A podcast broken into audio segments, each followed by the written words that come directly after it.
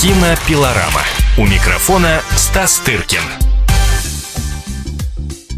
Здравствуйте, уважаемые радиослушатели и телезрители канала «Комсомольская правда». Сегодня у нас в гостях дорогой гость, культуролог, программный директор э, Московского кинофестиваля Кирилл Ильич Разлогов. Здравствуйте, Кирилл Ильич. Здрасте.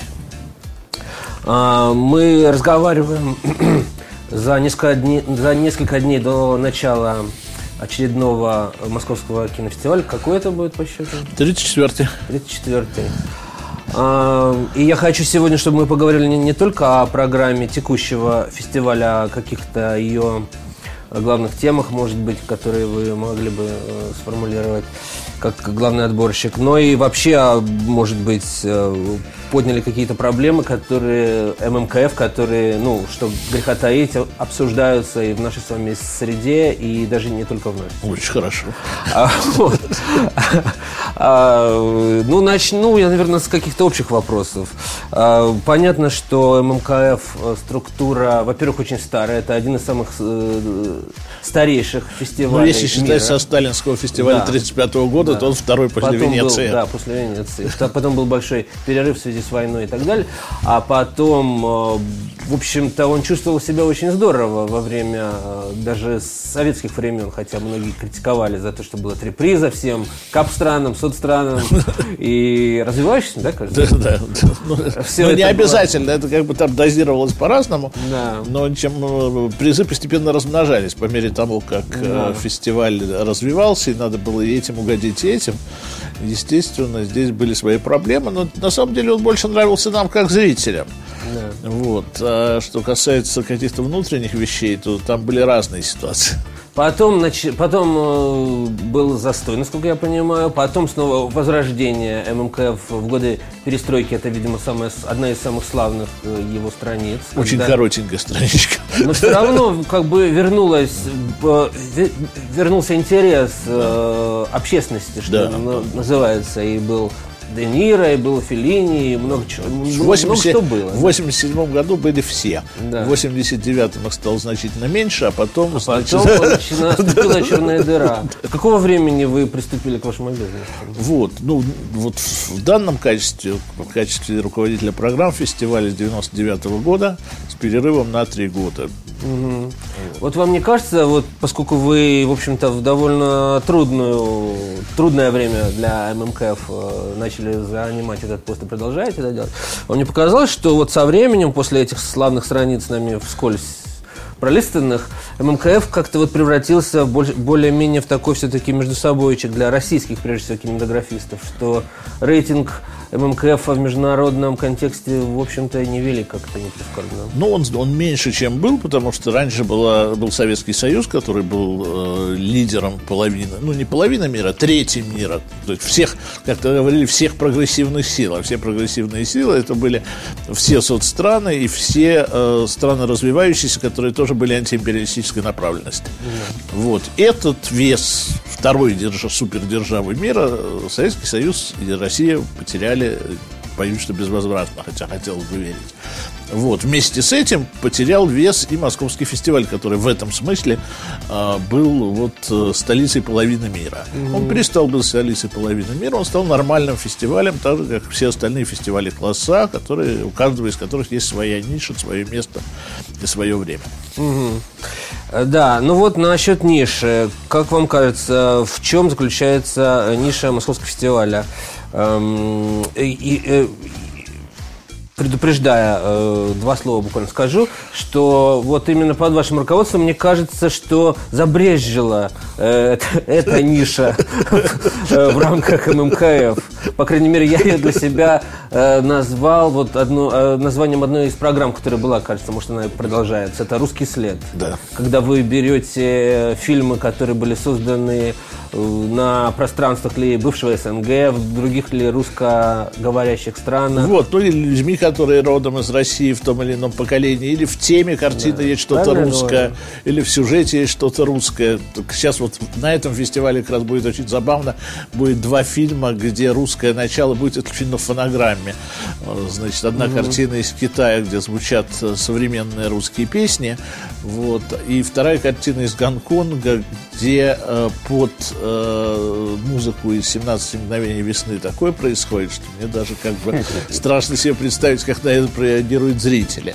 Но я как раз был удивлен, что вот русская музыка и народная музыка, и традиционная музыка оказывается очень популярна на севере Китая. Угу. Я это обнаружил относительно недавно, посмотрел прямо четыре картины подряд. Одна картина называлась «Молодая пряха» по названию известной песни, а вторая картина называлась, э, сейчас скажу, это картина Джана и Моу, последняя, «Калина кудрявая» собственно говоря, под Калиной Кудрявой там все и происходило. И как Это бы... вот этот фильм с Костяном Бейлом? Да, вот. Угу. Значит, и э, как бы и получилось, что, оказывается, на севере Китая это часть их культуры, которая для них очень важна. Угу. После этого я не удивился, когда в фильме «Фортепиано на фабрике» зазвучали наши песни, никакого отношения не имевшие к содержанию. В содержании тоже был русский след, там делали по русским схемам э, на металлургическом заводе закрытом фортепиано для дочки одного из сотрудников, который хотел mm-hmm. таким образом вернуть дочь себе и как бы от, отвоевать ее у жены. Вот. Но песни были самые разные. Там группа Любе, там много, много чего. Вот. Что русский след бывает очень разный и очень забавно и интересно как бы следить, каким образом это все отзывается. Это действительно такое ноу-хау. ММКФ. Э, но вот вопрос, может ли строиться на вот этих фильмах, э, это, все, это интересно, любопытно, иногда мило, но что греха таить, допустим, русскоязычный фильм, допустим, из Азербайджана или там даже Израиля, это, не, это может быть интересно, но не всегда это, так сказать, как произведение кино, в общем-то... Ну, очень, является... очень по-разному бывает. Дело в том, что «Русский след» — это программа, которая отбирается по принципу наличия русского следа, хотя картин таких много да. а мы отбираем наиболее интересное, но это наиболее интересное не всегда художественное совершенство само вот, по себе. Это да. наиболее интересное может быть вот то, что я сказал про музыку, не неожиданное да. какое-то столкновение. Но вы берете это в конкурс не только потому, что им играют? Нет, это не конкурс. А. Это, не, это не конкурсная программа. А гонконговская скандальная... Вот это не, кон, не, не, Тоже вне конкурса? Вне конкурса. Жалко. У нас, у нас есть в конкурсе две картины китайских. Одна в основном конкурсе, одна в конкурсе перспективы. Но они как раз были отобраны не по принципу русского следа. Хотя в одной из них, где действие происходит в Верхней Монголии, угу. вот, там естественным путем появляются какие-то созвучия с Монголией не Верхней, а просто Монголия, где Монголия, там русское, советское влияние и так далее. То есть в мире же все, все взаимосвязано. Да. Ну, там есть и латышский фильм, насколько я знаю. Вот, латышский. Еще какие-то, это Ла... тоже имеет отношение? Вот, нет, нет, эта картина все конкурсная. Да, да, но вот это же тоже русский след. Вот, как? в известной мере, мы, да. Мы же о нише говорим. Вот, нет. Ну, дело в том, что ниша, она не только в русском следе, хотя на русской культуре, вот на русских традициях можно было построить специализированный угу. фестиваль. Но по статусу своему московский фестиваль относится к неспециализированным фестивалям. Угу. То есть он обязан брать в конкурс любую картину, которая кажется да. ему интересной, вот, без э, специализации. Да. И мы сейчас, у нас вот четыре конкурса стало со временем, у нас основной конкурс, конкурс перспектива, по поводу которого всегда идут споры, а почему эта перспектива, с одной стороны, это вроде молодые режиссеры, а с другой да. стороны, какие-то экспериментальные картины старых режиссеров. Угу. Вот, э, потом появился конкурс документальных фильмов с прошлого года, и с этого года появляется конкурс короткометражных фильмов. Угу. То есть мы вот все, что как бы было раньше у Московского фестиваля, как бы задействовали в меньшем масштабе, естественно, потому что тут и там были просто отдельные фестивали практически документального кино и отдельный фестиваль детских фильмов. Вот. Но, тем не менее, вот широта охвата материала, она достаточно значительна. Но главная эта проблема не в этом. Главная проблема состоит в том, что в советское время, если брать изнутри, не, вот о международном значении Московского фестиваля мы говорили, почему это было важно. Вот. А, а изнутри было важно, потому что это было окно в мир. В условиях достаточно жесткой цензуры а, мы показывали те фильмы, которые не демонстрировались в кинотеатрах. А что не демонстрировалось в кинотеатрах? Голливуд, фильмы действия, французские комедии, популярные жанры. Все это, все, все это эротика, опять же. Все это в кинотеатрах не демонстрировалось. И поэтому был вал зрителей, которые жаждали это посмотреть. Сейчас мы тоже показываем фильмы, которые не демонстрируются в кинотеатрах. Ну что это? Интеллектуальные драмы, изощренные картины для киноманов, э, какой-то совсем странный артхаус. В этом году у нас есть программа «49 мест», где мы будем показывать фильмы даже без перевода на русский язык, только с английскими титрами. Вот, потому что просто нет средств для того, чтобы такое количество фильмов ну и, перевести. А, аудитория и, выросла, которая Вот, да, и аудитория вполне может, значит, это смотреть. И это для таких изощренных эстетов. Mm-hmm. Но опять-таки это не, двор, не зал Дворца спорта, это не э, огромные эти самые залы по всей территории Советского Союза. Это не пренебрежение к э, авторскому праву, к закону, к всему, когда фильмы показывались не 2, 3, 4 раза, а 20, 30, 40, 50 раз. А вот учит... Да, естественно, потому что они же разъезжались, самые кассовые картины разъезжались по всем столицам союзных республик и другим После городам. МК? Да. Вот я на этом зарабатывал очень приличные деньги, поскольку работал переводчиком. Угу. Вот. И было по 7 сеансов в день на больших залах. И, и тогда фестиваль московский был единственный фестиваль, который окупался. Угу. Он зарабатывал больше денег, чем на него тратилось. А сегодня это нереально. Вообще фестиваль не может и не должен окупаться. Угу. Фестиваль это всегда затратная вещь. Но сегодня никто даже не думает о такого рода масштабах. Мы строго показываем, сколько нам дано. Дали вот русские продюсеры там три показа. Мы три показа угу. делаем. Если э, четвертый показ, уже сложно надо договариваться. Вот. Где делать, с российской ли программой делать, делать ли в основном зале, делать ли специальный показ для прессы, который тоже входит в эти три показа. Угу. Вот. Так что тут совершенно другая, другой коленкор. С точки зрения, собственно, качества фильмов, на самом деле ситуация немало изменилась. То есть, э, нам, если брать все программы, если не брать только конкурс, вот. Э, на каждом московском на московских фестивалях как бы был в качестве зрителя 63-го года, работал с 67-го, что у меня в разных качествах, ну, сам переводчиком первые годы. Вот. И у меня была такая формула, что на каждом московском фестивале есть 2-3 шедевра, есть 20 картин очень высокого качества, есть еще 30-40 картин, о которых можно спорить, высокого качества или нет. И там 150 фильмов, э, о которых спорить нельзя, потому что они очень низкого, мало, малоинтересного среднего качества, из чего московский фестиваль старый выходил путем сдвоенных сеансов. Он показывал одну как картину интересную да, для зрителя, вторую картину как бы не всегда безинтересную в художественном плане, угу. но картину из развивающихся стран, из соцстран, которая автоматически не вызывала такого интереса у зрителей и коммерчески э, выходила из положения. Вот. И, э, значит, и эта пропорция сохраняется сейчас. То есть, если мы берем программу в целом, мы увидим mm-hmm. опять эти 2-3 шедевра, независимо ни от чего, там 20-30 картин высокого качества, 30 картин, которые, о которых можно спорить, и как бы картины остальные, которые что-то представляют, либо регионы какие-то, либо какие-то современные тенденции, но которые высоким искусством назвать достаточно трудно, хотя у них есть тоже защитники. Вот, э, так что пропорция ну, та же самая. Берете и конкурсы, вне конкурсы. Да, все вместе. Толщу. А оценка программы каждого фестиваля у критиков, там, у зрителей строится из того, насколько человеку повезло насколько в те 20 картин, которые мог посмотреть за эти 10 дней, попали вот эти картины, а не эти. То есть как будто попадают полное барахло. Он говорит, боже, хуже этого фестиваля природа не создавала. Другой налетает на два шедевра плюс 10 картин высокого класса, говорит, насколько лучше этот фестиваль, чем предыдущий. Уровень картин поднялся. Я очень рад, когда мне так говорят. Но я-то знаю, что в среднем остаются те же самые пропорции. Угу. Просто моя задача, как вот во время фестиваля, это сориентировать зрителей, кого-то, какие картины для него, какие картины молодежные, какие картины эти, какие картины для киноманов. У нас очень интересная программа, там, э, советские истоки 3D, там, стереокино. Угу уникальные вещи восстановлены, но это для вот таких вот суперспециалистов. Программа, которую спокойно можно экспортировать на любой фестиваль, и будет большая гордость фестиваля. Угу. К сожалению, не приехал один человек из Франции, у которого своя программа еще всегда хорошо вписывавшаяся.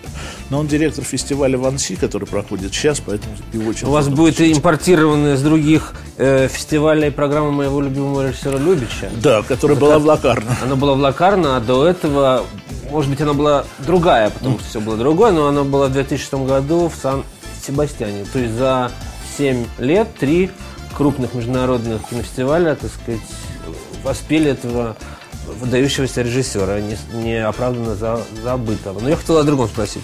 Э, вы столько тем затронули, что я уже и про нишу мы не поговорили, потому что я хотел вам сказать про, про то, что вот, допустим, к сожалению, Москва выпустила вот из рук тот козырь, который у нее был, как мне кажется, потому что а, восточноевропейскую карту сейчас, мы, с моей точки зрения, с большим успехом разыгрывает Карло Вара, который чуть ли не общепризнанно считается восточноевропейским канном, местом, где тебе нужно быть, потому что там э, все процессы э, видны, вот. и отборщики едут туда. Э, с, с, с других э, фестивалей. Ну, дело в том, что отборщики Как будем едят... бороться с этим? А, а зачем бороться? Вот. Отборщики едут по разным фестивалям. Есть какие-то люди, которые едут к нам, какие-то едут к Карлову Вары. Вот, если брать вот такой иерархический подход, то он для меня достаточно простой. Есть три основных фестиваля, о которых мы все знаем. Кан, Берлин и Венеция. При том, что Берлин постепенно теряет эту да, свою нишу. Вот, и если говорить о моей мечте, что Москва может, в принципе, теоретически занять место Берлина, если Берлин будет идти вниз, а Москва наверх. И в тот момент они могут пересечь. Потому что Берлин тоже утерял свою утерял, вот, э, значит, место, как мост между Востоком и Западом, да. поскольку мост, Восток да. и Запад ушли. Сейчас скорее должен мост между мусульманским миром и христианским миром. И здесь скорее Абу-Даби, Дубай да. могут сказать. Доха. В Доха. Целых три. Вот. Выросла. Тоже но, новая тройка. Новая тройка. Вот. Поэтому, значит, э, и вот в разряд вот этих фестивалей высокого качества входит, э, по крайней мере, один фестиваль, который не является фестивалем класса. Это фестиваль в Торонто который по влиятельности почти равен Кан, во всяком случае, это второй да, фестиваль против, э, после Кан, что объясняется очень просто. Торонто воспринимается как ворота на, на, американс, на американский рынок.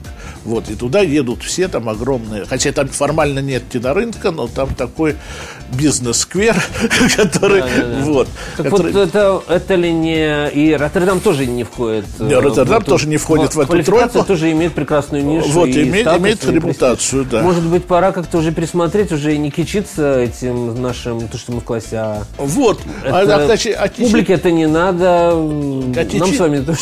Кичи... Кичиться этим нечего, но э, удержаться в классе А нужно, наверное, хотя бы потому, что есть, по крайней мере, три фестиваля, которые в России стремятся как бы за захватить эту самую нишу а, класса А. в виду еще вот эти маленькие, вот, не, которые ну, вам не конкуренты? Вот. Ну, конкуренты, не конкуренты. Фестиваль в Петербурге явно как бы Петербург считает, что он имеет право на это. На форум? Вот. Его не будет? Да, не будет. Но каждый раз, а, когда что-то делается, каждый раз возникает это. Вот. Сейчас идет борьба с, очень интересной в Китае между фестивалем в Шанхае, который есть традиционный фестиваль класса Китае, и новым фестивалем в Пекине, который организовали с почти большим, большей поддержкой государства, где как бы деньги немеренные, и где э, они явно претендуют на то, чтобы через год-другой захватить mm-hmm. эту нишу. А по правилам Федерации кинопродюсеров только один фестиваль в кинопроизводящей стране может быть класса. Все-таки не хотите вы отказываться от этого статуса. Мы сейчас э, прервемся на выпуск новостей и продолжим нашу интересную беседу программным директором Московского кинофестиваля Кириллом Разлоговым. Не уходите, оставайтесь с нами. Кинопилорама. У микрофона Стас Тыркин. Мы продолжаем беседу в студии радио и телевидения «Комсомольской правды» с э, программным директором Московского э, фестиваля Кириллом Емельевичем Разлоговым. Накануне, собственно, 34-го уже по счету Московского кинофестиваля. Э, много чего мы наговорили за предыдущую серию. И хочу э, спросить у вас вот что. Мы говорили про э, плачевное состояние Берлина. Оно и вправду стало даже ну, за те 10 ну, лет, когда я, я езжу. плачевным, но во всяком случае ну, явно, что, стал, что он потерял вот то ключевое свое место. Я хочу перевернуть э, к нам э, эту тему. Если у Берлина все-таки тоже рынок огромный и важная страна, э, приносящий огромные деньги, как э, прокат, я имею в виду Германию. Э, если у них большие трудности стали с отбором э, фильмов в конкурс, потому что все придерживают за два с половиной месяца, все хотят попасть в Канны, то какие же сложности должны испытывать вы, как программный директор МКФ, потому что ну, те, кто не попал в Канны, те ждут теперь в Венецию и так далее. Как? Вот, но я, в принципе, да, да, даже математику какую-то такую сделал на этот счет, что поскольку речь идет о примерных показах, то за примерные показы сейчас идет неистовая борьба вот между фестивалями класса, в том числе и между большими фестивалями между собой. Вот, ну, что касается Берлин, Кан и Венеции, тут все-таки имеет значение, когда картина закончена. Если картина да. закончена где-нибудь в декабре в ноябре, декабре, январе, ждать еще мая в Кан, на Кан может картину не взять, оказаться как бы туда. Мы знаем вот. пример, когда люди год ждут. Вот. Как тот же Ханеке. Вот, бывает, но это, как правило, картины, ну, которые, у которых четко нету как бы прочерченного пути, или которые стопроцентно уверены, что они попадут на этот фестиваль. Вот, поэтому здесь все-таки так же, как у нас, скажем, хотя эти фестивали разновеликие, э, между Выборгом и Кинотавром, вот да, эта самая дистанция, она, э, независимо от того, что лучше отбирает, то хуже отбирает, что и как, временная дистанция дает возможность какие-то картины подобрать. Вот, у меня, в принципе, такое убеждение. Для нас самая главная проблема, на самом деле, не Канны. Канны до нас. Канны в апреле объявляют э, программу свою. Все картины, которые хотели в Канны, но не попали, вот, начинают писать там свое согласие, что они готовы, так бы, 6 месяцев ответа нету, а тут сразу как бы множество ответов. Хуже с другой. Хуже это картины, которые ждут Венецию. Потому что из приблизительно, если грубо, из 700-800 картин, которые ждут Венецию, в Венецию реально попадут 300. Угу. А 400 ждут зря. По некоторым из них... Даже нам... меньше. Сейчас же Барбера объявил, что будет еще да, ну, вот сейчас, сейчас, сокращена сейчас, программа. сейчас будет меньше. Чуть ли не вот. 80 очень. Вот. Значит, ну там еще есть Дни Венеции, есть да. параллельные секции. Все вместе будет чуть ли Да, 80. вот. Значит, поэтому э, те, кто ждут Венецию, у нас остается только как бы один ресурс. Ну, вот когда был Марко Мюллер, да. соответственно, позвонить, заранее договориться, узнать, дать им знать раньше времени, что они не прошли. Работает это только с нашими отечественными картинами, которые представляются. У нас есть связь у отборочной комиссии Московского фестиваля с Барберой, вот, и, и по отечественным картинам.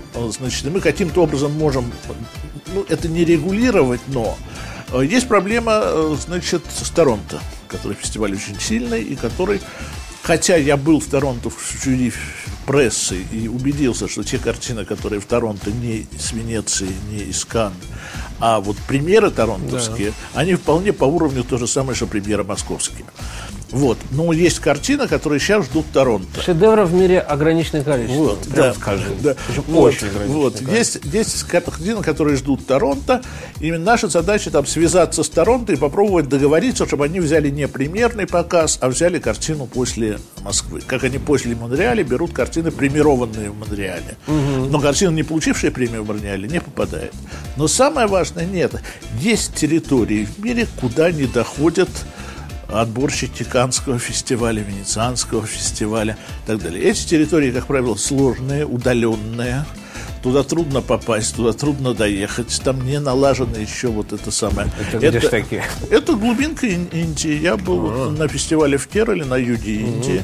Угу. Вот, там были интересные картины, но у них нет традиции отвечать на письма. Очень непонятно, каким образом эту картину угу. вытаскивать. И, честно говоря, для отборщиков вот Кан это уж слишком много забот, слишком малым результатом. Mm-hmm. Вот, был там один за Трей. Вот, или для Московского фестиваля Маринал Сен, когда, когда были государственные связи с Индией значительно более крепкие, mm-hmm. чем сейчас. Вот, поэтому задача, хотя это дорогостоящая задача, это проникать в эти регионы, какая-то глубинка Китая. Ну, Марко Мюллер говорит по-китайски, в отличие от меня, ему там легче. Вот. Но, тем не менее, кроме Марка Мюллера, другие в глубинку не проникают. Ну, и когда Серж Лазик... интересный фильм. Вот. И когда Серж Лазик вытаскивает из Китая людей, не тех, которые мы все знаем, которые уже были в Каннах, в Венеции, а людей, не говорящих ни на одном языке, кроме китайского, и показывает хорошие картины, значит, есть какие-то вещи, есть какие-то новые страны. У меня ну. на глазах открывалась Корея. Когда я начинал работать, про Корею знали там французский критик Пьер Лисен, мой приятель, который сказал, надо ехать в Пусан. Куда, куда? В Пусан. Вот я приехал в Пусан, там было три отборщика из Кан, два отборщика из Берлина, вот, один отборщик из Москвы, и они все там вот искали Корею. Сейчас уже в Пусан ну, мало кто ездит, потому что уже все корейские да. имена, очевидно, все уже они все, вот, они все уже копродукции из Франции, копродукции из Германии, уже не нужно ехать в Пусан и искать. Такие места есть. Угу. Но это сложно, это трудно, это, как правило, экзотические языки, угу. это, как правило, не налаженные связи, но там можно найти картины выдающегося качества, которые поедут в Москву. Интересно, интересно. Э, мы должны обязательно сказать что-то про русские фильмы на ММКФ. В частности, э, надо сказать, что прошлая ваша селекция русских картин очень успешно прошла. И фильм Лобанова только что получил приз в Трансильвании, даже два, по-моему, приза.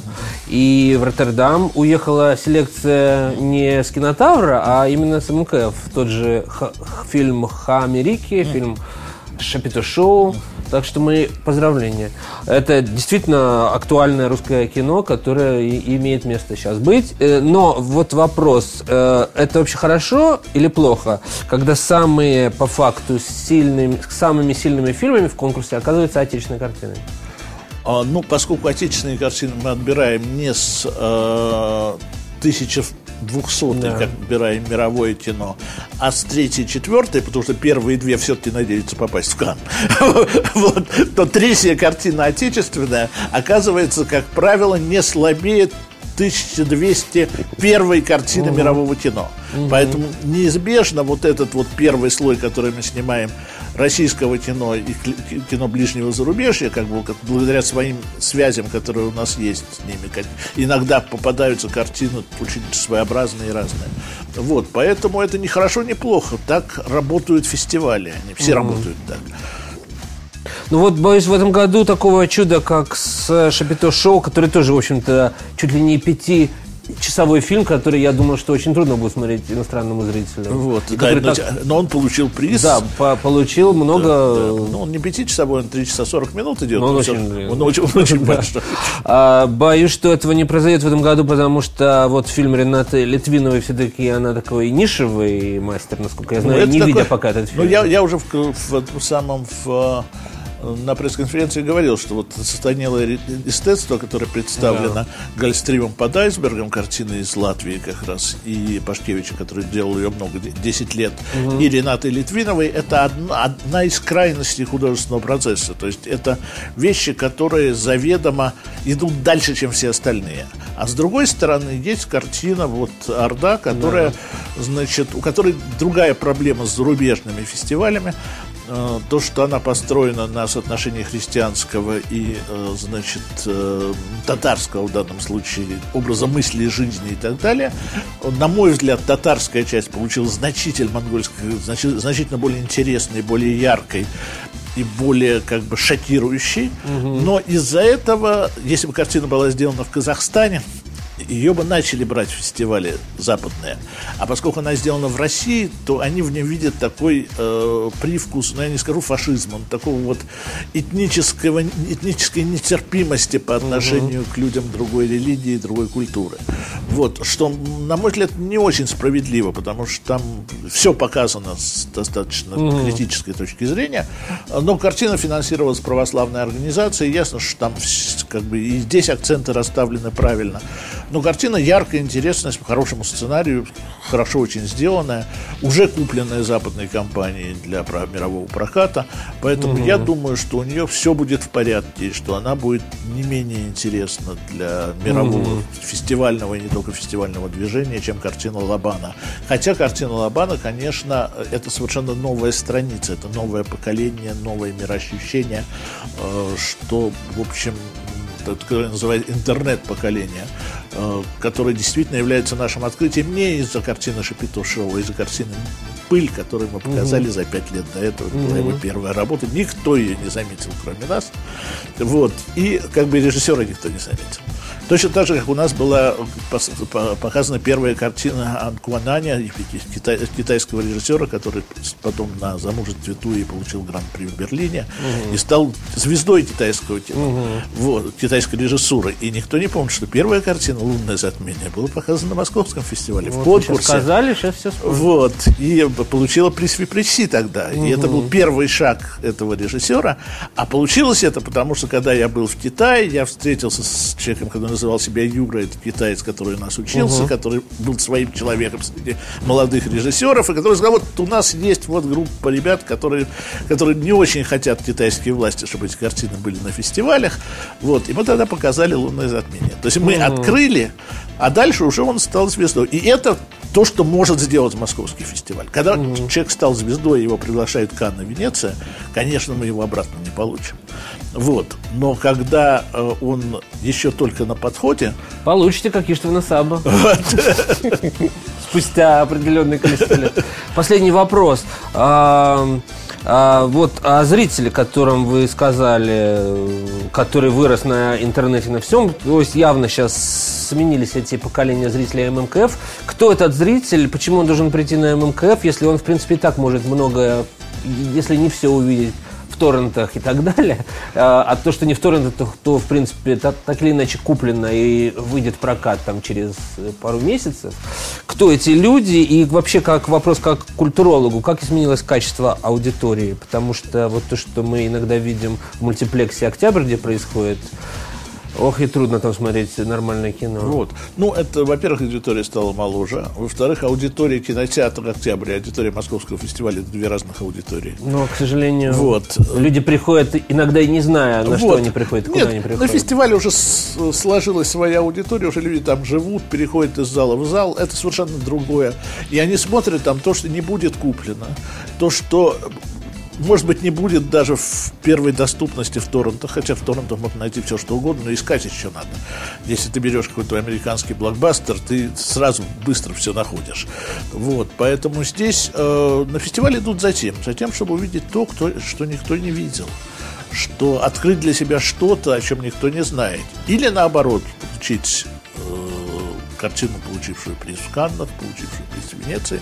И Московский фестиваль удовлетворяет вот этим двум требованиям. С одной стороны, мы снимаемся снимать сливки победителей мировых фестивалей и лучших фильмов. С другой стороны, открывать что-то такое, что э, как бы мало кто себе представляет, что, как, и поэтому вещь, вещью, которой я действительно горжусь в какой-то степени, это программа «Медиафорум», которая появилась, программа видеоарта, у нас появилась на 5 лет раньше, чем в Санденсе, и на 10 лет раньше, чем в Венеции. Спасибо вам большое. Мы разговаривали э, с программным директором Московского международного кинофестиваля Кириллом Емельевичем Разлоговым за, за, за несколько дней перед его открытием. Пожелаем нашим слушателям и зрителям успешного опыта в этом году на ММКФ. Спасибо вам большое. Спасибо. Спасибо. Кинопилорама. Кинопилорама.